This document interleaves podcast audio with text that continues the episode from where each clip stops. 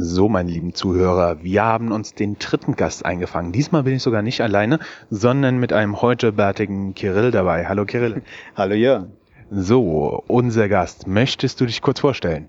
Ja, ich bin Andreas Galert. Ich bin 47 Jahre alt, komme aus dem Taunus, bin Serienunternehmer. Ich habe mit 16 mein erstes Unternehmen gegründet und äh, mit Kobi.bike meine neunte Gründung. Du hast heute die Keynote gemacht, übrigens sehr interessant, vielen Dank. Also deine ersten Gründungen hatten praktisch so mit deinem Hobby Skifahren, Snowboarden und so zu tun. Darüber bist du da reingerutscht. Irgendwie haben meine Gründungen alle was mit Sport zu tun und äh, viel mit Leidenschaft. Ich habe schon immer Dinge nach vorne getrieben, an die ich äh, total geglaubt habe und äh, ja, der Sport hat immer eine Rolle gespielt dabei. Was ich bisher nicht wusste, du hast auch die neue Digitale früher gemacht. Genau, ich bin ja eigentlich Wirtschaftsingenieur vom Background und äh, bin dann durch Zufall in die eine der ersten Multimedia-Agenturen Pixel Factory reingerutscht, habe dort als Designer angefangen und habe dann 96 die Agentur Neue Digitale gegründet, weil ich, das war damals Goldgräberzeit und quasi einer der ersten mit war, die sich in diesen Multimedia, Programmierung, Design und Entwicklung irgendwie auskennt und habe die neue Digitale gegründet aus dem Wohnzimmer raus. Ja, das ist, das ist ja eigentlich der beste Platz dafür.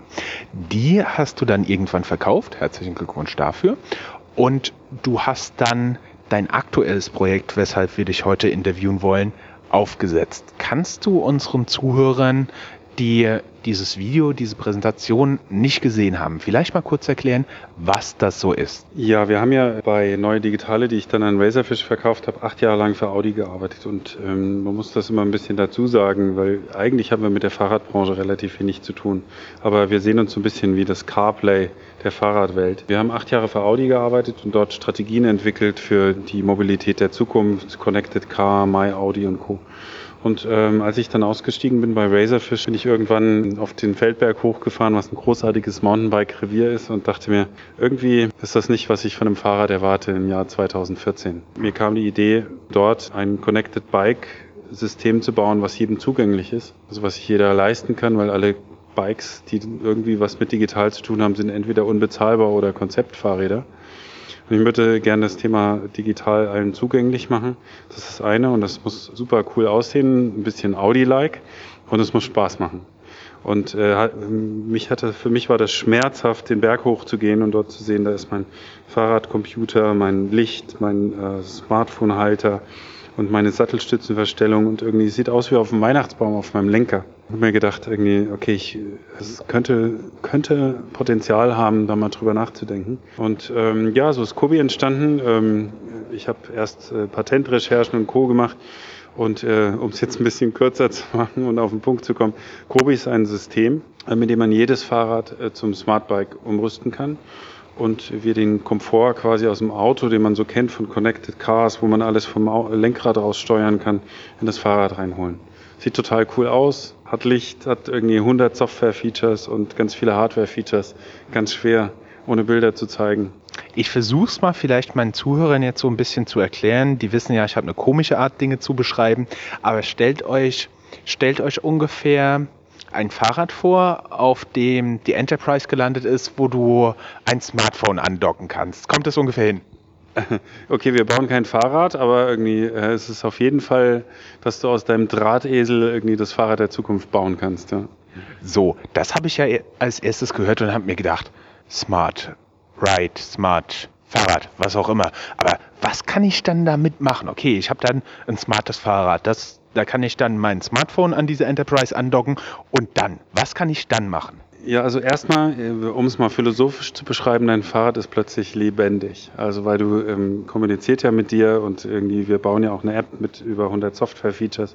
Das heißt irgendwie, dein Fahrrad, wenn du dich dem näherst, ist schon mal wie beim Auto, wenn du den, den Schlüssel zum Beispiel klickst, ja, irgendwie geht das Licht kurz auf, so von wegen, ah, ich bin da und ich kann einfach mit meinem Fahrrad kommunizieren. Das ist so eine, sag ich mal, etwas philosophischere Ebene. Auf der Feature-Ebene ist es so, dass wir auf der Software-Seite alles das integrieren, was man beim Fahrradfahren gut gebrauchen kann. Das ist, äh, das fängt an bei Navigation, geht weiter über Spotify-Integration, das ist äh, Wetter-Integration, das sind aber auch Strava-Integrationen, so dass du wenn du digital unterwegs bist, nicht andauernd irgendwelche Apps wechseln musst, wenn man Telefonat reinkommt oder so. Also ich pendel hier oft von, vom Taunus runter nach Frankfurt und benutze dann auch das Smartphone beim Fahren zum Telefonieren oder zum Musik hören.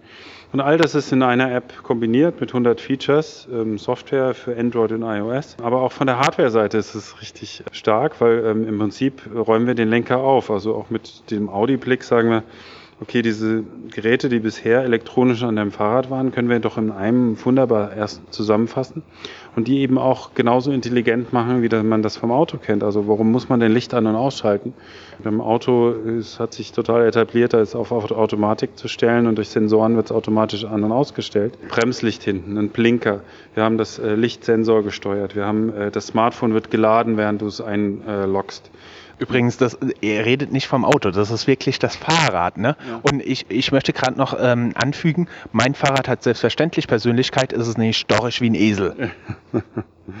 ja, jetzt kannst du ihm noch ein bisschen Charme geben. Oh ja, Charme hat sobald ich drauf sitze.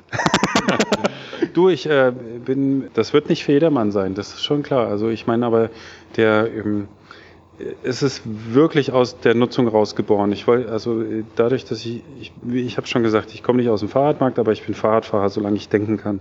Und fahre es auch richtig gerne, weil man ist in der Natur, man ist aktiv und so weiter. Aber ich bin auch ein digitaler, fast schon abhängiger Nerd, also ein Digital Native. Obwohl ich schon so alt bin, würde ich mich trotzdem noch dazu zählen. Okay, muss man jetzt nicht ausdiskutieren, aber äh, auf jeden Fall kriege ich physische Schmerzen, wenn ich auf, länger als eine Viertelstunde auf dem Fahrrad nicht in mein Handy reingeguckt habe. Und, ähm, ähm, und äh, ich weiß, es gibt mehr davon. Und wir haben es ja auf Kickstarter gemerkt, irgendwie die ganze Welt hat ja äh, also uns so dermaßen die Bude eingerannt, dass man sagen kann, es gibt anscheinend mehr als genug. Und man muss ja ehrlich sagen, allein in Deutschland, es gibt 74 Millionen Fahrräder, das heißt quasi jeder hat ein Fahrrad. Unser, unsere Zielgruppe ist jetzt nicht der Triathlet oder der Mountainbiker, sondern eine horizontale Gruppe oben drüber, die nennen wir Playful Digital Bikers. Das sind die digitalen, die aber auch so ein bisschen spielerisch, die das nicht so ultra ernst sehen, also nicht ernst im Sinne von, das ist Quatsch, was wir da machen, oder, sondern irgendwie auch, ein iPhone ist für mich auch eine Art von spielerischem Zugang zur digitalen Welt. Das äh, muss am Ende Spaß machen, muss super aussehen und irgendwie muss mir äh, eigentlich eine, leider weiß ich es nur in Englisch, irgendwie eine bessere Riding Experience. Also es geht weniger ums Fahrrad als um das Gefühl und diese Erfahrung, die du machst beim Fahrradfahren. Apropos Gefühl. Also, was ich da gesehen habe, was ich richtig cool fand, war, damit hast du auch einen Diebstahlschutz. Ja. Da, das wäre eigentlich der Case für alle teuren Fahrräder, dass die einen Kobi brauchen. Auch wenn Kobi, sagen wir mal, ist die gelandete Enterprise, ja. Was kann man da überhaupt machen, diebstahlschutztechnisch? Ein bisschen muss ich dich enttäuschen. Also ein hundertprozentiger Schutz äh, von Diebstahl ist es nicht. Aber was wir getan haben, ist, wir haben in der Elektronik, die wir da verbaut haben, verschiedene Sensoren oder anderen Bewegungsmelder und haben Lautsprecher integriert. Wenn du deine, dein Smartphone von, der, von Kobi runternimmst, äh, dann fragt dich die App, irgendwie möchtest du dein Fahrrad sichern und dann geht quasi der Bewegungsmelder scharf und der Lautsprecher und dann hast du wie beim Auto so eine Diebstahlsicherung über akustisches, akustisches Signal. Das hört sich doch eigentlich schon sehr cool an. Hast du schon eine Idee, wie viel es kosten wird und wann es hier in Deutschland verfügbar ist? Mm, absolut. Also startet bei ähm, 159 Euro, geht dann hoch bis ungefähr 290, je nachdem, welche Ausstattung man wählt. Man kann sich das Ganze wie so ein GoPro-System vorstellen. Das ist nicht nur ein Produkt, sondern irgendwie eine ganze Vielfalt von Zubehörteilen und Erweiterungsmöglichkeiten, auch Customizing-fähig, verschiedene äh, Bike. Typen. Äh, wir haben jetzt die Produktion gestartet. Wir haben ja gerade irgendwie eine Finanzierungsrunde hinter uns, können jetzt uns auch die Werkzeuge und Co. leisten. Äh, es wird Spätsommer. Es wird Spätsommer, made in Frankfurt. Made in Ungarn. Das ist bei Apple so schön ähm, developed, äh, nein, designed. Designed in Kalifornien. designed in Hesse. ich weiß nicht, ob das ein Brüller wird. and, and produced, äh, na, wieso? Wir haben gute Designer in äh, Hessen. Und Definitiv, aber dann, dann muss man in Designed in Frankfurt oder so, also Designed in Hesse, äh, ich weiß nicht, ich weiß nicht. War auch nicht so ernst. das dachte ich mir schon.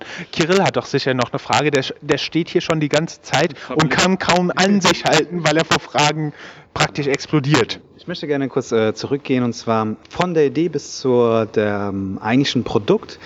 Kannst du das vielleicht in kurzen Schritten erläutern, wie das vor sich ging? Also du hattest irgendwann die Idee, wie kamst du zu der Idee und wie bist du dann weiter vorgegangen? Ja, du hattest jetzt ein Hardware-Produkt, ist ja ein bisschen Extended Version, ja, als wenn du eine Webseite programmierst und du kamst ja eigentlich auch nicht aus diesem Bereich, du hast eine Agentur geleitet im Webbereich. Wie ging es also vonstatten? Also du hast die Idee und wie ging es dann weiter? Ja, Also Agentur hat so einen, einen, großen Nachteil. Man baut virtuelle Sachen und wenn man im Marketing arbeitet, sogar noch Sachen, die dann irgendwie nach ein paar Monaten wieder abgestellt werden. Und äh, wenn man das 18 Jahre macht, quält einen das. Und dann hat, sieht man sich danach, Dinge zu machen, die nachhaltig sind und auch in der realen Welt irgendwie stattfinden. Und äh, ich bin, äh, wie man so schön im Marketing sagt, Early Adapter. Ich bin schon immer, keine Ahnung, vor sechs Jahren Spotify. Also meine Welt ist vernetzt. Und dann plus gekreuzt mit der Audi-Erfahrung, die wir hatten, fährt man einfach Fahrrad und sieht die Welt mit anderen Dingen. Und äh, ich bin wirklich ein bisschen ähm, Disruptive heute Teil, äh, der Titel meines, äh, meines Vortrags. Ähm, sehr, sehr modern jetzt gerade in den Zeiten, aber es geht mehr darum, ich lebe auch Change. Also ich gucke Dinge an und denke, irgendwie, das kann man doch anders machen. Oder ich irgendwie akzeptiere die Welt nicht so, wie sie ist, sondern ich versuche so irgendwie, was könnte man denn herausholen? Und äh, so kommt man auch auf die Idee. Und äh, dann kam die Idee, aber ich war selber skeptisch, weil ich weiß, irgendwie mit solchen Ideen kann man wahnsinnig viel Geld verbrennen und habe im Prinzip einen Prozess gestartet. Und der Prozess war auch nicht kurz. Ich habe vielleicht vier Monate daran mit Experten gearbeitet, sprich ich habe Fachleute aus Handel, äh, Hersteller, Designer und auch Elektriker gefragt, irgendwie, was heißt das, was bedeutet das, was kostet das, was, wie ist der Markt, irgendwie, wen, wen gibt es schon, was ist Wettbewerb, habe aber als ersten Schritt erstmal Patent angemeldet, um mich dort quasi... oder weltweit oder europaweit? Weltweit, okay. Zwei.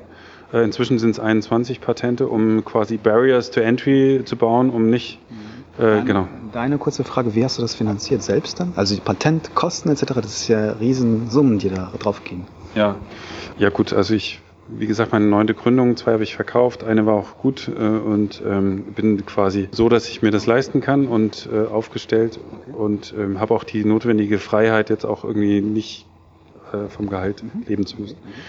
Aber ich war selber kritisch. Also ich wollte nur irgendwie ein Startup gründen, äh, wenn ich 100% glaube, dass es dafür auch wirklich einen großen Markt gibt.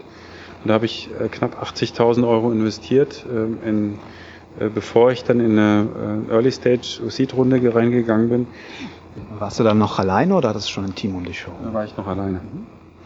Ich habe aber, als ich merkte, als ich mit den ersten Investoren gesprochen habe, gemerkt, okay, das läuft und habe dann auch angefangen, Ex-Kollegen aus von Razorfish anzusprechen, die jetzt alle drei ja auch Co-Founder geworden sind. Also Razorfish war ein über 200 Mann Laden, aber ich habe mir so die, meine Wunschkandidaten habe ich gefragt, äh, auch unter schweren Herzen, aber äh, so von wegen, man holt die aus ihrer sicheren Welt raus und holt die dann in so ein total unsicheres Startup rein.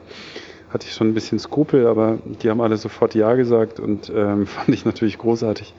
So ein bisschen vier Jungs sitzen im Sandkasten, machen irgendwas Großartiges. Äh, so, so einen Charme hatte das schon ja, dann, ähm, dann war das so parallel. Also ich habe schon die ersten Verträge unterschrieben mit den Jungs, obwohl ich noch nicht das Funding drin hatte. Das war natürlich äh, riskant, aber äh, am Ende habe ich einfach dran geglaubt. Dann hatten wir die 500.000, haben äh, quasi mit den 500.000 überhaupt erst die Firma gegründet, die Gehälter bezahlt, ein Büro genommen und so weiter. Das war im Mai letzten Jahres, also jetzt gerade mal zehn Monate oder neun her. Genau. Und äh, mit den 500.000 sind wir jetzt so weit gekommen, dass wir Kickstarter bis zum Prototyp und äh, Software-Prototyp und Hardware-Prototyp gekommen sind. Und Kickstarter war eigentlich ein taktischer Weg für uns, irgendwie auch äh, der, den Venture Capital Unternehmen zu zeigen, dass es äh, Attraction zu zeigen, weil wir können ja noch nichts verkaufen ohne Hardware. Und äh, Kickstarter zeigt aber, die Welt braucht das Produkt. Und damit haben wir dann auch geschafft, jetzt irgendwie einen mittleren einstelligen Millionenbetrag irgendwie jetzt aufzunehmen und jetzt können wir auch die Produktion finanzieren. Wunderbar, dann danken wir dir vielmals für das sehr, sehr interessante Gespräch. Wir hoffen, dass wir uns wiedersehen und ähm, viel Erfolg mit Kobi. Ja, danke. Schaut mal bei kobi.bike vorbei und äh, registriert euch da für den Newsletter. Wir werden das ständig weiterentwickeln und hoffen, dass wir die Welt damit erobern. Gerne. Vielen Dank. Danke.